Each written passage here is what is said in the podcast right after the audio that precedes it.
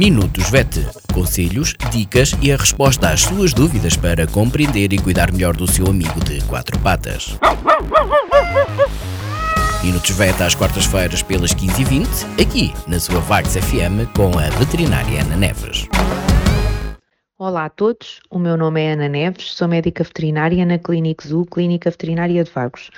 Bem-vindos a mais uma rúbrica Minutos Vet. Esta semana e no alinhamento da semana passada vamos falar sobre doenças uh, dentárias em cães e gatos. A principal doença dentária que afeta cães e gatos, mas principalmente cães, é a doença periodontal. A doença periodontal provoca uh, mau hálito, dor oral na, na mastigação principalmente, e nos casos mais avançados leva a que haja perda da, dentição. Um, acontece mais frequentemente no cão uh, por causa da anatomia do dente, da forma do dente e do pH da saliva, que é diferente do das pessoas. A doença dentária mais comum nas pessoas uh, é a cárie dentária, também associado um bocadinho ao tipo de alimentação que fazemos. No caso dos cães, não é tão comum aparecer a cárie dentária, uh, uma vez que eles também não ingerem tanto açúcar como, como nós, mas por causa da anatomia e do pH da sua saliva, a doença mais comum uh, é a doença periodontal.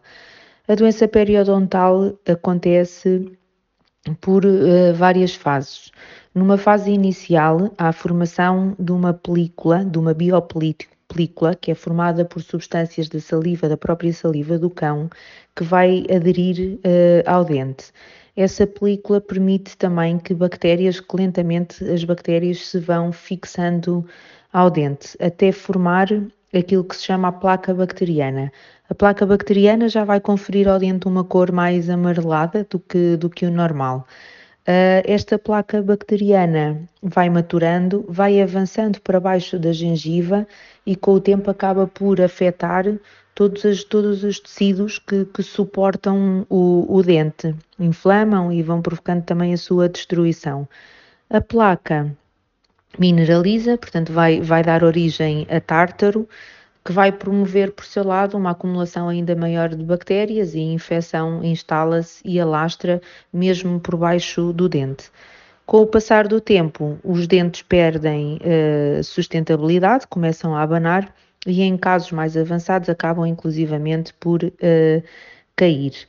Um, as periodontites são importantes não por causa só do mau hálito, que normalmente é o que incomoda mais os donos, como a dor quando estão a, a comer, mas pode trazer, e, e, de uma forma mais camuflada talvez, não é tão, tão evidente, outro tipo de complicações.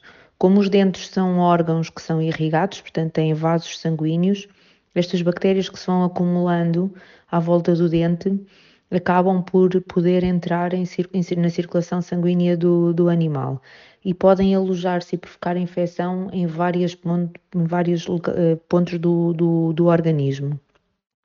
Uh, nomeadamente a nível do coração, são das principais responsáveis uh, por endocardites bacterianas, e aqui já estamos a falar em doenças clínicas, em problemas clínicos mais uh, complica, cujo tratamento é mais complicado. A prevenção é feita uh, de várias formas, falámos na, na, última semana, a escovagem, uma boa alimentação são os primeiros passos para prevenir a doença periodontal e a utilização também de produtos específicos para o efeito.